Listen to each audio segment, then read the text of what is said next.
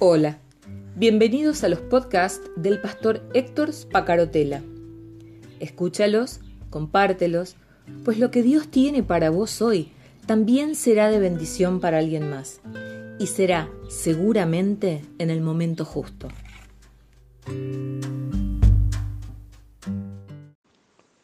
El capítulo 13 del libro de Hechos de los Apóstoles eh, es un capítulo claramente misionero. Eh, uno puede ver allí la ordenación de Bernabé y de Saulo para la gran obra de llevar el Evangelio a las naciones. Son impuestas las manos sobre Bernabé y sobre Saulo, después de haber pasado por ayuno y oración, para que el Espíritu hable y dé claramente su em, su indicación de lo que había que hacer. Se encuentra en el capítulo 13 la predicación que hace eh, Pablo en Chipre, la eh, oposición que hace el mago Elimas y que se puede ver entre los versículos 4 y 13, la predicación del Evangelio a los gentiles del lugar, la persecución que los judíos incrédulos provocaron contra Pablo y Bernabé.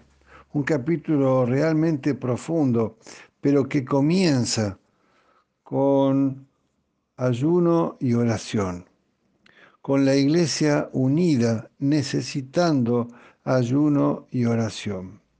Dice el versículo el capítulo 13 versículo 1. Había entonces en la iglesia que estaba en Antioquía profetas y maestros. Bernabé, Simón, el que se llamaba Níger, Lucio de Sirene, Managén, el que se había criado junto con Herodes el tetrarca, y Saulo. Aquí encontramos eh, algunos personajes que me parece que son dignos de destacar. Este Simón que menciona el capítulo 13, versículo 1, eh, se trataría de Simón de Sirene, aquel que, que eh, cargó la cruz de Jesús. Simón el negro, el que era de piel negra, el que se llamaba Níger, dice aquí. Níger significa negro. Por eso es que se cree que Simón de Sirene era de piel negra. Luego también aparece Managén. Managén eh, era un hombre aparentemente acaudalado, un hombre de buen pasar económico, que se había criado junto con Herodes Antipas, Herodes el tetrarca, y también estaba allí, por supuesto, Saulo. Y ministrando, versículo 2, ministrando estos al Señor y ayunando, terminó diciendo el Espíritu Santo, apartadme a Bernabé y a Saulo para la obra a que los he llamado. Entonces, habiendo ayunado y orado, les impusieron las manos y les despidieron. Vemos aquí la preparación necesaria para que eh, estos hombres, Pablo y Bernabé, pudieran eh, ser levantados en su misión. No se trató ciertamente de algo improvisado, se trató de un ministerio que iba a estar lleno y rodeado de señales y prodigios. Y este ministerio tuvo su, su, comienzo en estos versículos porque los dirigentes de la iglesia oraron, ayunaron y buscaron al Señor después de que el Espíritu Santo mismo había llamado a estos dos hombres, los líderes pusieron las manos sobre ellos y los enviaron a la obra misionera.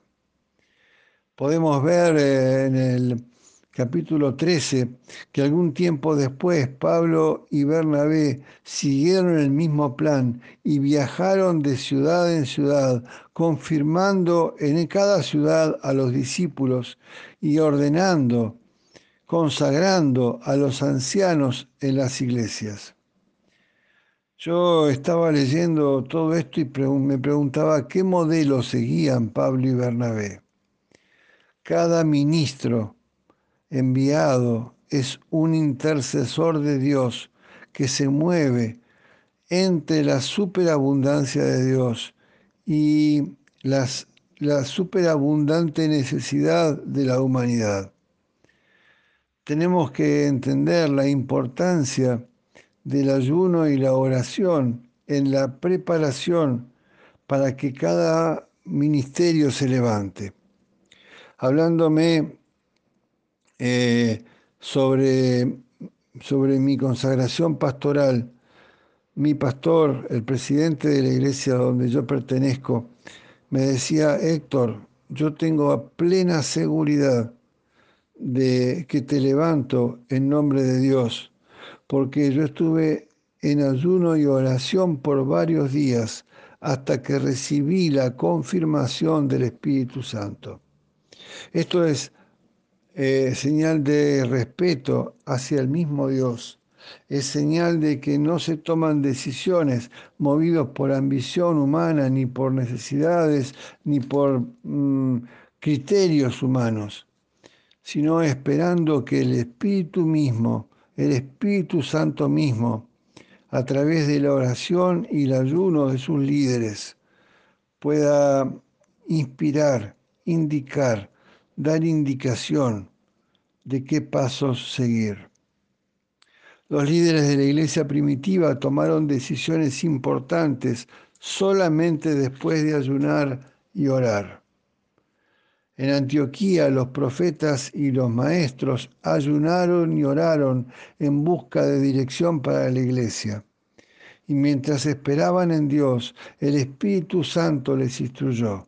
Eso muestra el versículo 2 del capítulo 13 de Hechos de los Apóstoles. Así fue como se inició la obra misionera, por indicación del Espíritu Santo. Y la palabra del Espíritu manó, se derramó sobre los presentes a través de un tiempo de ayuno y oración. Finalmente, el Evangelio se ha ido predicando a todo el mundo los líderes piadosos esperan que Dios les instruya y dote sus vidas y ministerios con el poder del Espíritu Santo. La práctica disciplinada del ayuno y la oración constante son medios puestos ya a prueba con ese fin. Uno puede dudar quién lo levantó a este o quién lo levantó a aquel otro. La respuesta debe venir solamente de Dios. Yo estoy conmovido de leer todo esto porque es enseñanza para la iglesia de este tiempo. Es enseñanza para la iglesia del siglo XXI. Es enseñanza que muchas veces se ha terminado perdiendo. Y uno puede ver a lo largo de la historia a muchos hombres y mujeres levantados por la ambición de sus líderes o levantados por su propio orgullo y vanidad y propia ambición y que terminan echando por tierra su obra. Tengo delante de mí en este momento, frente a mis ojos, media docena de iglesias que se han levantado y así como se han levantado, han caído en Treleu, en Chubut, en San Julián, en Santa Cruz, en, en, Pico Truncado, en Santa Cruz, iglesias que se han levantado y así como se han levantado, se han caído y sus líderes han caído con ellas. Y uno dice, ¿por qué pasó eso? ¿Por qué si fueron enviados y levantados, si fueron movidos y pero seguramente el motor que los levantó y el motor que levantó esas iglesias no fue el Espíritu Santo de Dios, sino la ambición humana. Eh, y bueno, tenemos mucho que seguir trabajando, por supuesto. El capítulo 13 tiene mucho para decirnos y estoy dispuesto a caminarlo con vos, porque me enseña me muestra, me edifica, me, me muestra camino hacia adelante me muestra métodos para escuchar la voz de Dios.